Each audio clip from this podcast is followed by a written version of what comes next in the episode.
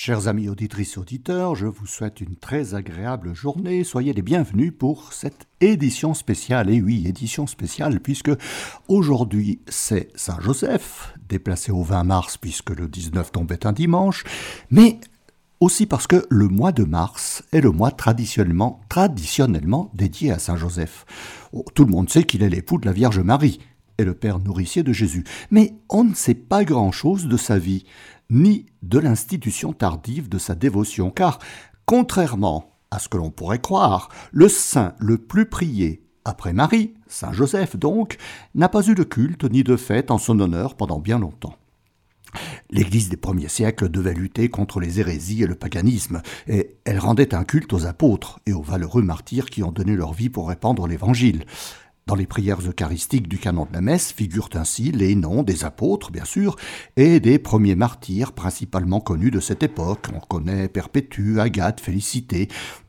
Les noms ne nous disent plus grand-chose, car nous ne les connaissons plus. Et Saint Joseph a été ajouté au canon de la messe par le pape François. Qui était exactement le père adoptif de Jésus?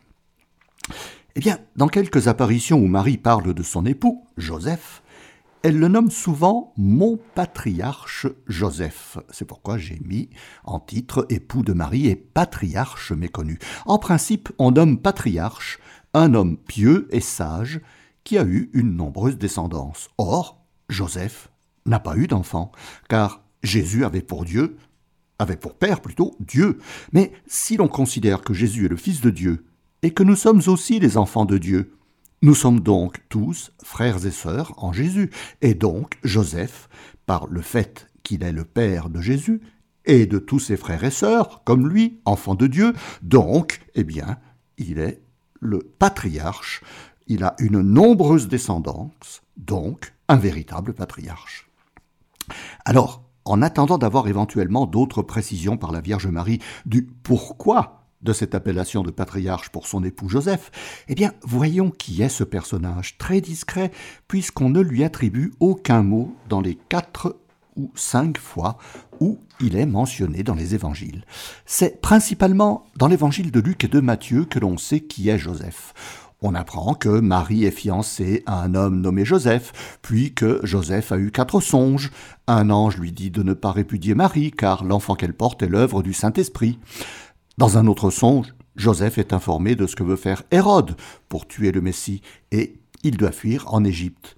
Dans un autre songe, il apprend qu'Hérode est mort et qu'il peut rentrer en Judée. Mais un quatrième songe lui apprend que c'est Archélaos, le fils d'Hérode, qui est le roi de Judée, et Joseph décide alors de ne pas revenir à Bethléem, mais de se rendre à Nazareth, qui est en Galilée.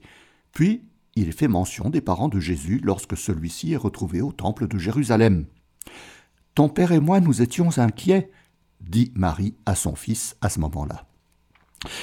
Et puis, plus rien par la suite. Au début de la vie publique de Jésus, aux noces de Cana, Marie est seule. On ne parle pas de la présence de Joseph, ce qui suppose qu'il est déjà mort et que Marie est veuve, ce qui lui permet de se déplacer pour suivre Jésus à la fin de sa vie publique. Marie est en effet sans son époux au pied de la croix. Plusieurs sources tirées des textes apocryphes comme le protévangile de Jacques ou l'évangile du pseudo-Thomas, appelé aussi évangile de l'enfance de Jésus, ce sont des textes écrits au deuxième et troisième siècle. Eh bien, ils présentent Joseph comme un vieillard qui aurait eu plusieurs enfants d'un premier mariage et qui se serait retrouvé veuf. Bon, cela permettrait de comprendre pourquoi dans les évangiles on parle des frères de Jésus. Mais cette proposition ne semble pas vraisemblable, car Marie est une jeune fille de 15 ou 16 ans lorsqu'elle est promise à Joseph. Euh, euh, Joseph aurait été l'objet de la moquerie et de la dérision générale si lui, vieillard, avec des enfants qui sont déjà de jeunes gens, qui ont presque l'âge de Marie, aurait besoin d'une toute jeune fille en mariage pour tenir sa maison. Le plus vraisemblable est que Joseph, comme tous les hommes de son temps dans la coutume juive, avait une vingtaine d'années, et qu'il serait mort dans la cinquantaine, ce qui est déjà plus que la moyenne d'espérance de vie à cette époque, qui était de quarante ans. Les frères de Jésus sont des cousins, enfants d'une autre Marie, sœur d'Anne, la mère de la Vierge Marie. Et selon les coutumes orientales, les cousins sont appelés frères au sens très large dans une même famille. La logique veut que Joseph serait décédé avant le début de la vie publique de Jésus, et il est considéré comme le patron de la bonne mort, car il était assisté, on suppose bien sûr, de Marie et de Jésus. Eh ben, que souhaiter de plus et de mieux pour le moment de la mort d'avoir Jésus et Marie à ses côtés? On n'en sait donc pas plus sur celui qui a été le gardien de la Sainte Famille, sauf qu'il était d'origine royale, descendant d'Abraham et surtout du roi David, de la tribu de Juda. C'est pourquoi Jésus est souvent appelé fils de David, car les filiations, même lointaines, étaient très respectées dans les coutumes juives. Le roi David vivait au Xe siècle avant Jésus-Christ, et la longue généalogie de Jésus est citée à l'évangile du dernier dimanche de l'Avent. Que faisait Joseph à Nazareth? Oh ben, On n'en sait pas davantage sur sa vie de travailleur, sauf ce que l'on dit de Jésus dans les évangiles, par ceux qui le reconnaissent comme étant le fils de Joseph le charpentier. Donc, Joseph était charpentier, qui était cité en latin avec l'expression faber lignarius, que l'on pourrait aussi traduire par forgeron du bois. Joseph aurait pu aussi être forgeron et associer ce métier à celui de menuisier et charpentier. Mais le terme utilisé dans les évangiles écrits en grec pour désigner son métier est tecton, qui a un sens beaucoup plus vaste que celui de simple charpentier. Il désigne un artisan capable d'accomplir tous les métiers du bois, mais aussi de la pierre, tel un maçon, et même de concevoir une construction comme un architecte. Eh bien, dans le mot architecte, on retrouve le mot tecton. Donc, Joseph aurait été un maître artisan particulièrement recherché pour de vastes travaux comme le temple de Jérusalem. Si Joseph était resté à Bethléem, nul doute qu'il aurait été au service de l'entretien du temple, mais à Nazareth, pouvait-il vivre avec le travail de quelques charpentes, tables en bois, socs de charrue et divers autres ustensiles en bois? Eh bien, au vu de sa qualité de maître artisan, cela semble peu vraisemblable. Or, il y a un indice qui pourrait faire supposer que Joseph, et aussi Jésus avec lui, travaillaient ailleurs qu'à Nazareth et assuraient ainsi un revenu, bon, certes pas énorme, mais satisfaisant pour le bien-être de la famille. Dans sa prédication, Jésus a employé de nombreuses fois le terme hypocrite en s'adressant aux scribes et aux pharisiens. Or, ce mot est inconnu en araméen et en hébreu. Alors, pourquoi Jésus a employé ce mot qui vient du grec hypocrites et qui signifie acteur? Les scribes et les pharisiens étaient ainsi qualifiés d'acteurs jouant la comédie et qui sont des hypocrites au sens actuel du terme. Où Jésus a-t-il eu connaissance de ce mot pour l'employer comme il l'a fait? À une quinzaine de kilomètres au nord-ouest de Nazareth, se trouvait une ville importante nommée Sepphoris en grec et Tsipori en hébreu. Elle pouvait atteindre plus de vingt mille habitants, et bien qu'étant une ville juive d'importance en Galilée, elle était de culture grecque et avait tendance à se révolter contre les rois juifs et contre l'occupant romain. Elle a été ainsi détruite et reconstruite plusieurs fois, et ce fut le cas en l'an 6 de notre ère le révolutionnaire juif et messianique Judas le Galiléen mena une révolte contre les Romains dirigée par le général Publius Quinctilius Varus, qui incendia et détruisit Sepphoris. Vers l'an 10, Hérode Antipas commença la reconstruction de la ville qui deviendra Autocratoris et qui rivalisera avec Tibériade, commencée vers 26 pour devenir la capitale de la Galilée. C'est probablement au cours de la reconstruction de Sepphoris que Joseph et Jésus furent appelés à y travailler car lors de la reconstruction d'une ville gréco-romaine, les premiers édifices à être reconstruits étaient les temples, les théâtres et les amphithéâtres. Et un maître artisan compétent, comme semble l'avoir été Joseph, était très demandé pour ce genre de travaux. La ville fut achevée vers l'an 26 au moment où Hérode Antipas commençait la construction de Tibériade, et c'est aussi à ce moment que commençait la vie publique de Jésus. Très probablement, c'est une supposition, mais très probablement, Joseph et Jésus ne revenait pas tous les soirs à Nazareth et logeait sur place lors des travaux. Et c'est probablement, aussi une supposition, que Jésus a pu côtoyer les acteurs des théâtres et des amphithéâtres qui commentaient peut-être et qui commençaient à jouer leur rôle dans les édifices encore en construction. C'est peut-être ainsi que Jésus a eu connaissance de ce qu'est un acteur, un hypocrites, pour pouvoir ensuite employer ce mot dans sa prédication. On ne trouve aucune mention de Sephoris dans les évangiles, ni dans les actes des apôtres. la ville n'avait jamais eu bonne réputation, étant de culture grecque et romaine, et même à tendance païenne plus que juive. Elle fut à nouveau détruite vers 35-36 par Arétas IV, roi de Pétra, suite à une guerre entre Hérode Antipas et Arétas, dont la fille, Phasaélis, qui était l'épouse d'Hérode, avait été répudiée par celui-ci pour épouser Hérodiade, sa nièce, que Jean le Baptiste dénonçait dans sa prédication. C'est pourquoi on ne mentionne Sephoris ni dans la vie publique de Jésus, car elle était à peine reconstruite et avait mauvaise réputation religieuse, ni après sa mort et sa résurrection, car elle était à nouveau détruite. Voilà donc ce que l'on connaît de concret et de vraisemblable sur Joseph, l'époux de Marie, et le chef de la Sainte Famille. Son nom signifie en hébreu Dieu ajoutera, et oui, on peut dire que Dieu a ajouté par Joseph la protection et l'éducation, le savoir-faire matériel et le travail manuel que Jésus a eu lors de son enfance et de son adolescence. Ce que l'on sait ensuite sur Saint Joseph vient de la tradition, bien que l'on ait commencé à lui vouer un culte assez tardif, le plus ancien culte connu venant de l'Église copte. Dans certains monastères égyptiens, on le célébrait le 20 juillet, à partir du 5e siècle. Saint Joseph est d'ailleurs toujours célébré le 20 juillet dans l'Église copte. Puis, à partir du 7e siècle, un culte apparaît à propos de la maison de Joseph, une très ancienne église qui est construite sur les ruines de ce que l'on pensait être la modeste maison du charpentier et qui est aujourd'hui l'église Saint-Joseph à Nazareth, pas très loin de l'église de l'Annonciation.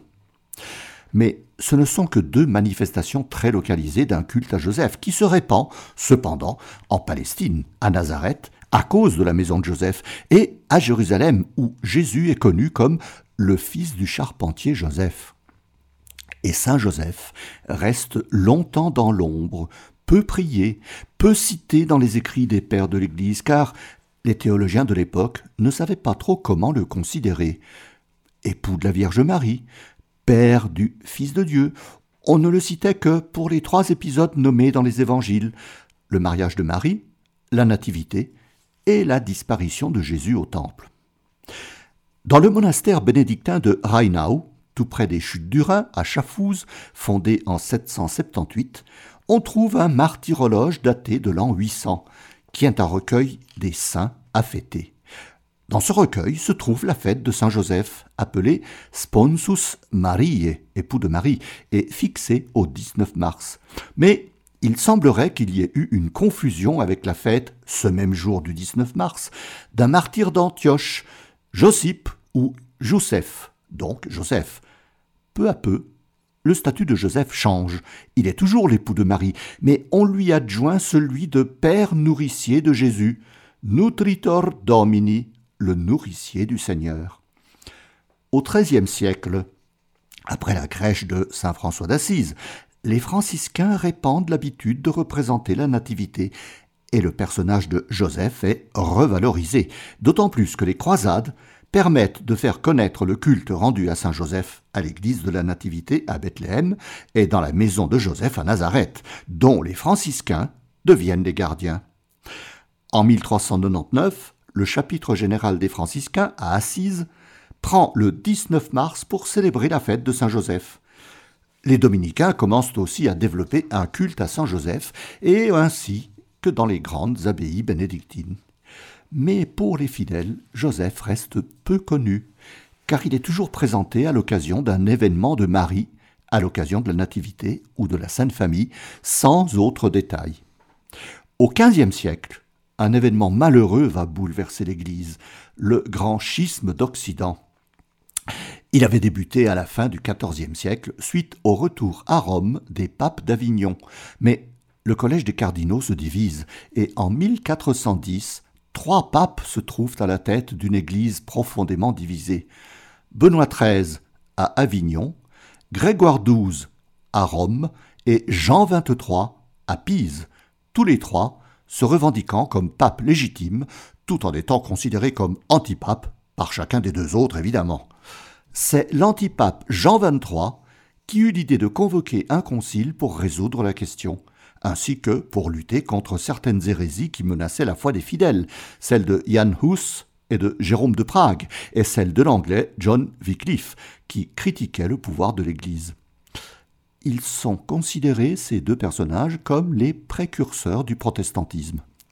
Pourquoi je vous parle de ce concile? Eh bien parce que le 1er novembre 1414, le concile de Constance se réunit.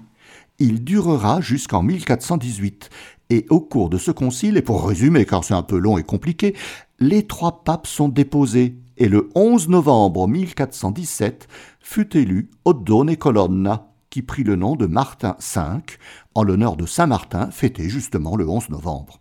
Les trois hérésies seront aussi condamnées. À ce concile de Constance, voilà pourquoi je vous en parle, un brillant orateur se fit entendre, le théologien français Jean Charlier de Gerson, qui avait une dévotion particulière pour Saint Joseph. Pendant les années du concile, il avait écrit deux ouvrages sur Saint Joseph, les Considérations sur Saint Joseph et L'épopée de Saint Joseph. En outre, le 8 septembre 1416, il fit un sermon très remarqué dans lequel il mettait en valeur les noces de Joseph et de Marie, la paternité responsable du Père putatif de Jésus, et il ira même jusqu'à comparer Joseph à Jean le Baptiste comme précurseur du Christ. Il demanda au Concile d'instituer officiellement une fête en l'honneur de Saint Joseph, ce que l'Église fera à la fin du XVe siècle. La dévotion populaire à Saint Joseph commence alors.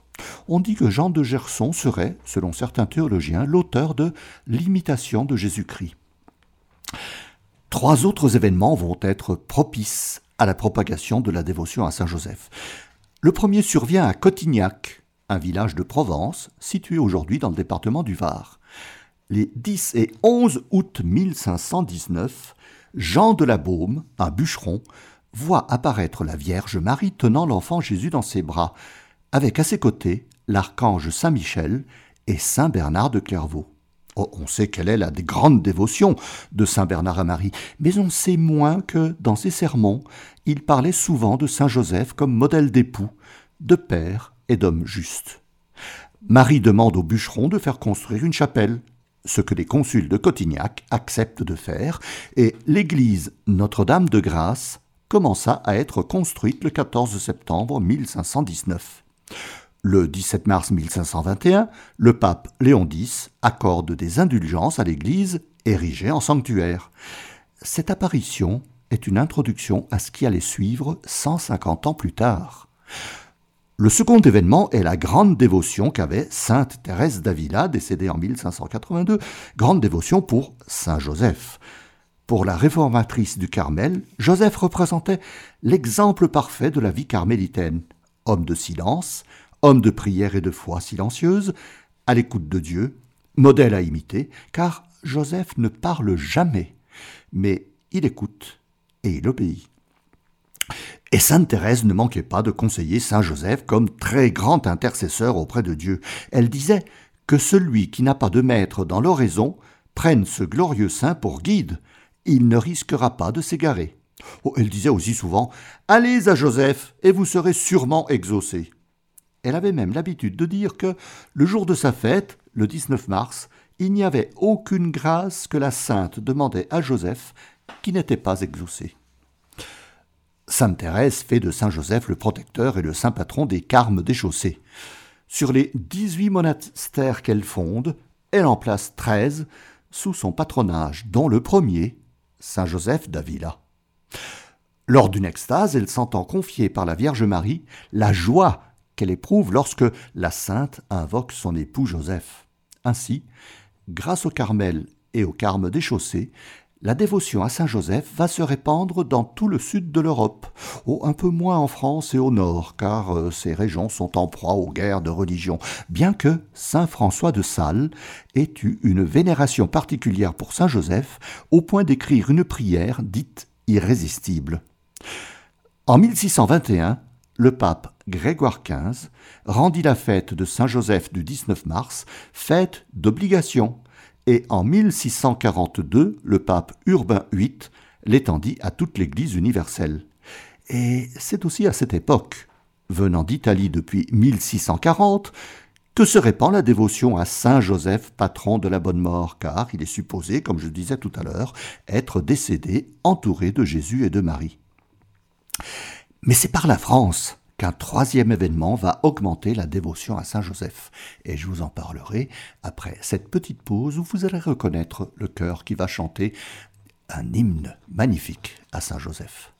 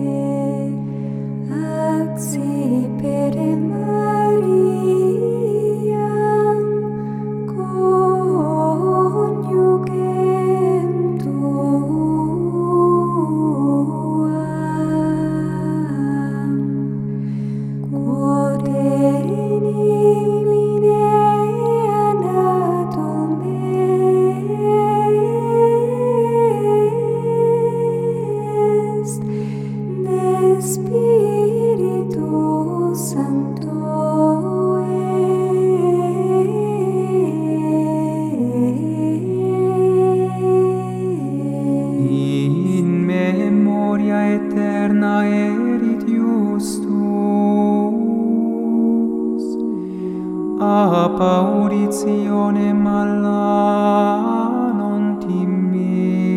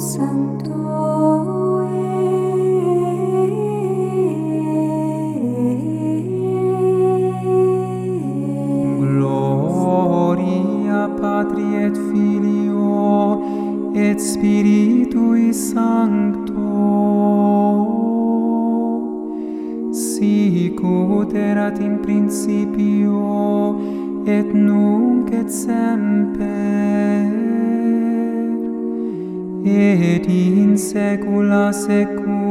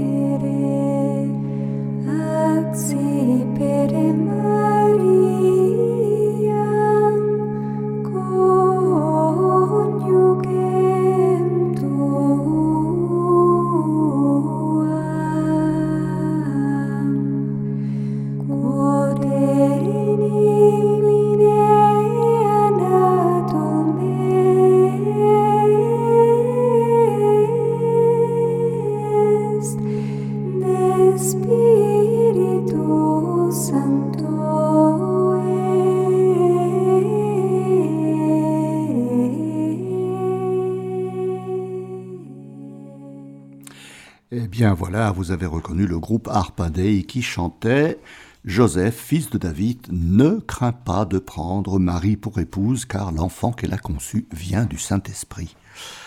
Alors, la dévotion à Saint Joseph qui vient de France, voilà pourquoi. Le 27, 27 octobre 1637, un religieux augustinien, Denis Antôme, plus connu sous le nom de fier fracre, fiacre de Sainte Marguerite, une révélation intérieure. Louis XIII et Anne d'Autriche n'ont toujours pas d'héritier pour le trône de France. Pour cela, la reine devra demander publiquement trois neuvaines de prière, une à Notre-Dame de Paris, une à Notre-Dame des Victoires et l'autre à Notre-Dame des Grâces de Cotignac. Alors, elle aura un fils. La reine Anne crut à cette révélation, et elle commença les neuvaines que le frère Fiacre lui-même fit à Cotignac depuis le 8 novembre 1637. Elles furent terminées le 5 décembre, et la reine tomba enceinte. Le 10 février 1638, Louis XIII promulgua l'acte solennel de consécration de la France à Marie, c'est le fameux vœu de Louis XIII. Et le 5 septembre 1638, neuf mois après la fin des neuvaines, Louis Dieudonné de Bourbon vint au monde au château de Saint-Germain-en-Laye. Le futur Louis XIV était né. Pour commémorer sa naissance, le jeune roi Louis XIV, âgé de 21 ans, et sa mère Anne d'Autriche se rendirent à Cotignac, dans le but aussi de rencontrer en Provence les plénipotentiaires espagnols, car le 7 novembre 1659 avait été signé le traité des Pyrénées qui mettait fin aux guerres entre la France et l'Espagne. Le jeune roi Louis devait aussi épouser la fille du roi Philippe IV d'Espagne, Marie-Thérèse d'Autriche. Oh oui, les noms à cette époque-là étaient un peu bizarres. Le roi, sa mère et la cour arrivèrent en Provence en janvier 1660 et le 21 février ils arrivèrent à Cotignac, où le roi fit apposer une plaque commémorant sa naissance. En mars 1661, Louis XIV demanda au frère Fiacre de se rendre à Cotignac pour y apporter une copie du traité des Pyrénées ainsi qu'une copie de son contrat de mariage avec la reine Marie-Thérèse. Mais entre-temps, un autre événement s'était produit. Le 7 juin 1660, un jeune berger du nom de Gaspard Ricard faisait paître son troupeau sur la colline de Bessillon, près de Cotignac. Le berger est assoiffé, et, ne trouvant pas d'eau pour apaiser sa soif, il voit apparaître un vieillard qu'il reconnaît être Saint Joseph. Le vieil homme lui dit de soulever une très grosse pierre, ce que fit le jeune homme, et à sa surprise, il trouva une source.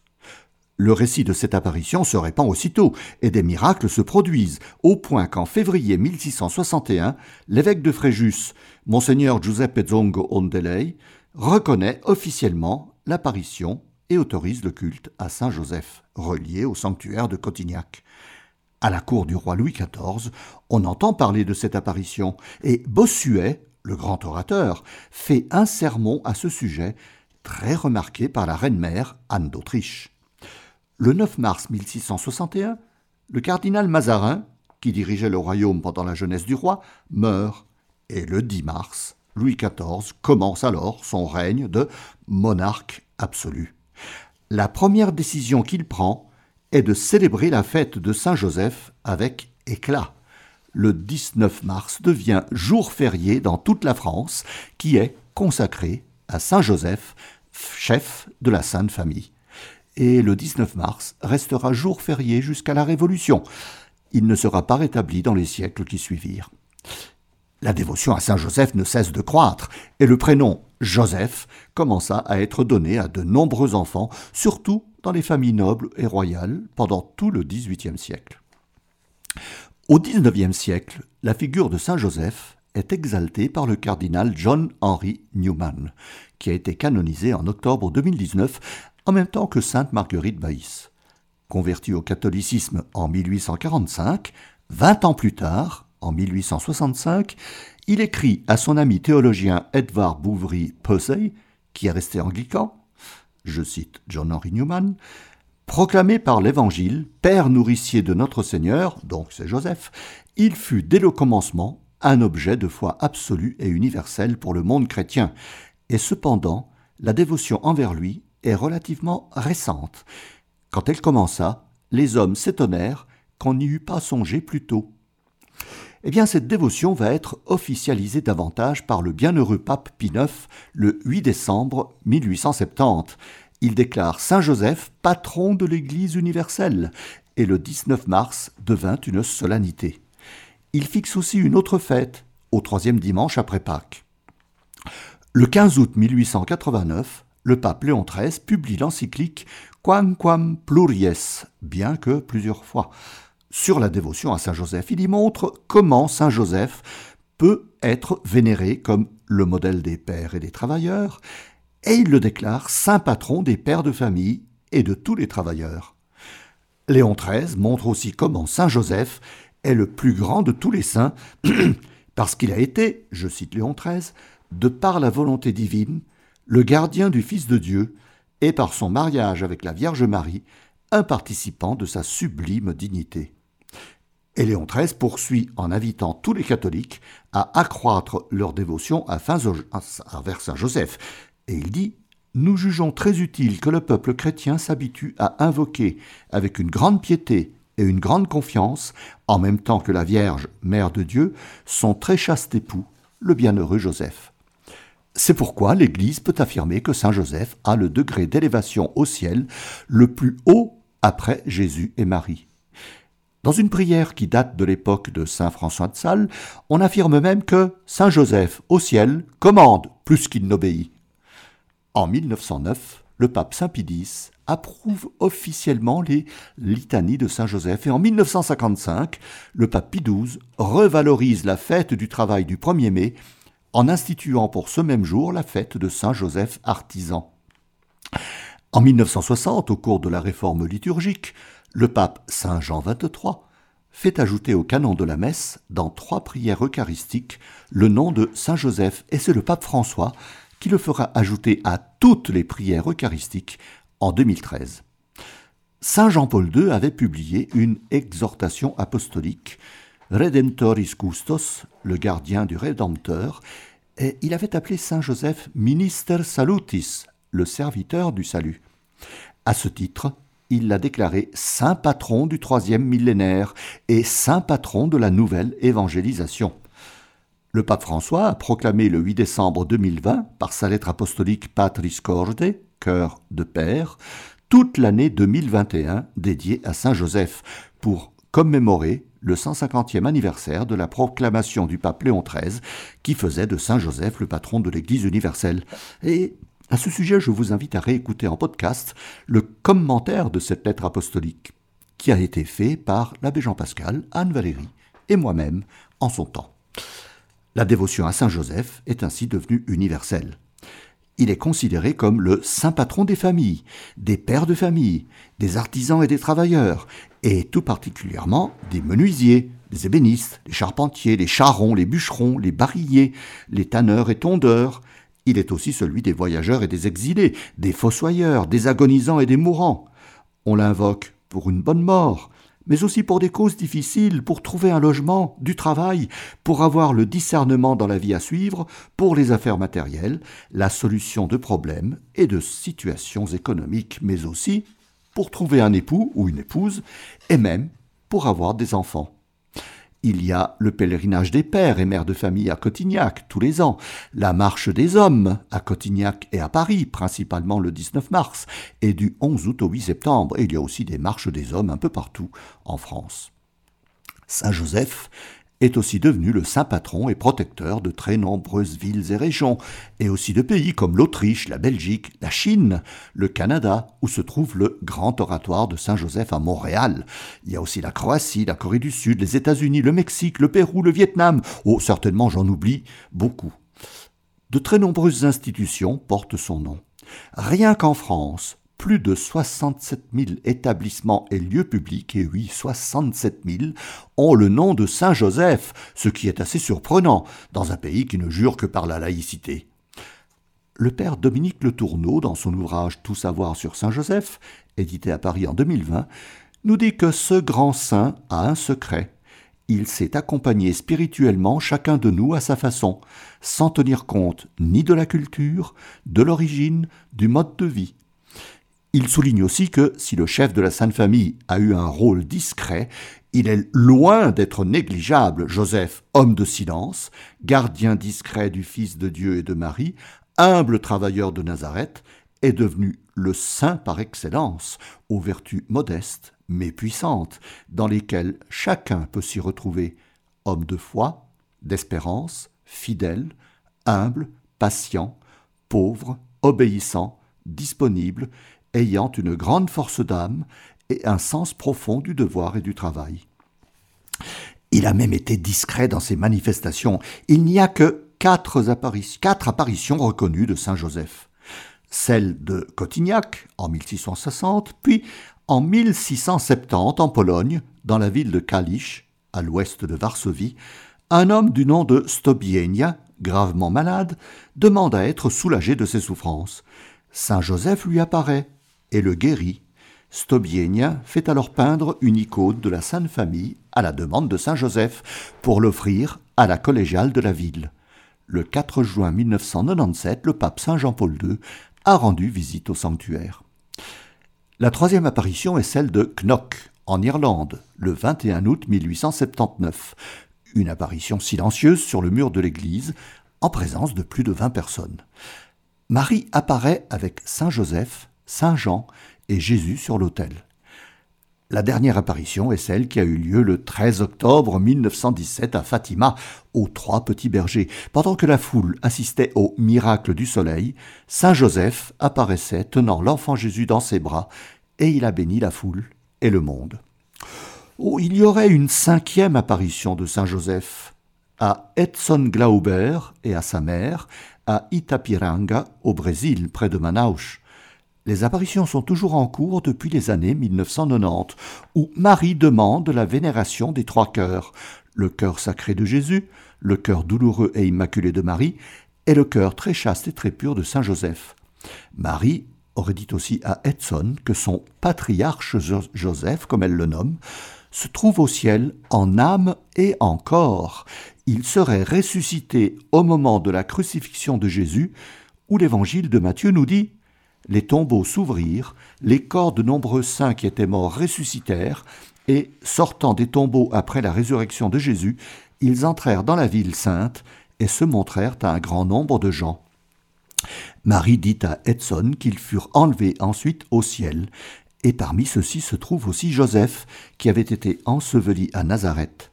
Ces apparitions ont été reconnues par l'évêque du lieu, Monseigneur Gritti, en 2004, mais le Vatican a fait savoir en 2017 que les messages à Edson ont un caractère tendancieux et Edson refuse de se soumettre à l'autorité ecclésiastique. Donc, chers amis, à prendre avec une très grande prudence. Ainsi, Saint Joseph n'aurait eu qu'un tombeau temporaire pendant quelques années, et dont il ne serait resté aucune trace, s'il ne contenait plus de corps, évidemment. Donc, il n'y a aucune relique de Saint Joseph, comme pour Jésus, pour Marie, sauf que la tradition attribue à quelques objets leur appartenance à Saint Joseph. Dans son ouvrage Tout savoir sur Saint Joseph, le père Dominique Le Tourneau nous dit qu'il y a bien quelques reliques. Une première, le bâton fleuri. Une belle légende nous dit que lorsque Marie était en âge de se marier, il y avait quelques prétendants qui avaient tous un bâton dans la main et que l'on aurait demandé à Dieu de se manifester en choisissant le futur époux. Le bâton de Joseph se mit à fleurir, et c'est lui qui fut choisi. Oh, on ne sait pas comment ce bâton a abouti chez les pères Carmes d'un monastère du Sussex, en Angleterre, vers le XIIe siècle. Mais il fut volé, et il arriva ensuite à Naples, en 1712, chez un chanteur d'opéra, un certain Giuseppe Grimaldi, que l'on nommait aussi Nicolino. Il garda la relique chez lui, pour l'offrir ensuite à la vénération des fidèles. Puis, en 1795, la relique a été donnée à la congrégation de San Giuseppe dei Nudi, Saint Joseph des Nus, qui se trouve sur la colline de San Polito, à Naples, et elle s'y trouve toujours. Il y a aussi la ceinture de Saint Joseph. C'est une bande de tissu qui ressemble à du chanvre, qui fait un peu plus d'un mètre de long sur 4,5 cm de large. Elle fut rapportée de Palestine lors de la septième croisade vers 1266 par Jean de Joinville, ami et biographe du roi Saint Louis IX. Elle se trouve depuis 1868 dans une chapelle de l'église Notre-Dame de Joinville en Champagne, ville de Haute-Marne, plus ou moins entre Nancy et Troyes. Sur un parchemin lié à la ceinture était écrit Hic est cingulus quocingebatur Joseph sponsus Mariae. Ceci et la ceinture dont était saint, du verbe ceindre, Joseph, époux de Marie. L'anneau de mariage, Bon, après quelques péripéties, cette pièce faite d'un morceau d'onyx, une sorte d'agate, se trouve dans la cathédrale de San Lorenzo de Perugia et aurait été authentifiée par le pape Benoît XIV lors de l'année sainte 1750. Après avoir été la propriété de plusieurs marchands de Jérusalem, l'anneau est acheté en 985 par un orfèvre de Chiusi, ville au nord de Rome, et exposé dans l'église des franciscains. Il fut volé en 1473 par un moine allemand, Winter de Mayence, qui voulut l'emmener en Germanie. Mais, en cours de route, un épais brouillard l'obligea à s'arrêter à Perugia et y laisser l'anneau. Enfermé dans plusieurs coffres, où il faut bien quatorze serrures pour y accéder, l'anneau est exposé au public le lundi de Pentecôte, le 3 juillet et le 3 août. La compagnie del Santo Anello, la compagnie du Saint-Anneau donc, en assure la garde depuis 1487, hein, c'est pas hier. Il y a aussi les chausses de Saint Joseph et les langes de Jésus. Ces langes de Jésus seraient en fait les chausses de Saint Joseph qui auraient servi à réchauffer Jésus à sa naissance, car évidemment dépourvus de vrais langes. Ils sont en tissu épais, comme du feutre, et Charlemagne les aurait reçus de Jérusalem en cadeau pour son couronnement en l'an 800, et elles sont, depuis, dans la cathédrale d'Aix-la-Chapelle. Ces reliques ne sont exposées que tous les sept ans depuis 1349. Et il y a aussi le manteau de Saint Joseph. Il se trouve, ainsi qu'une partie du voile de la Vierge, dans la basilique de Sainte Anastasie sur le Palatin à Rome, et elles ont été rapportées de Jérusalem par Saint Jérôme en 382, et il en fit cadeau au pape Saint Damas Ier. Ces deux reliques sont protégées dans un endroit secret de la basilique et rarement exposées. La dernière exposition date du 6 janvier 2020. Oh, il existe aussi d'autres reliques de Saint Joseph, comme la bague des fiançailles, elle serait à Notre-Dame de Paris, et la bague de tous les jours, qui serait à l'église de Saint-Joseph de Messine, en Sicile. Un morceau de sa chemise se trouve chez les franciscains de Castel Gandolfo, cette petite ville près de Rome, où se trouve la résidence d'été des papes. Quelques morceaux du bâton fleuri se trouvent à l'église Sainte-Cécile de Rome, et quelques fragments du manteau se trouvent dans d'autres églises de Rome, à Castel Gandolfo et à Tolède, en Espagne. Eh bien voilà, chers amis, il me reste à vous parler des prières et des dévotions à Saint Joseph, ce qui sera fait dans un prochain prier avec les saints, probablement au mois de mai, autre mois dédié à Saint Joseph. À bientôt!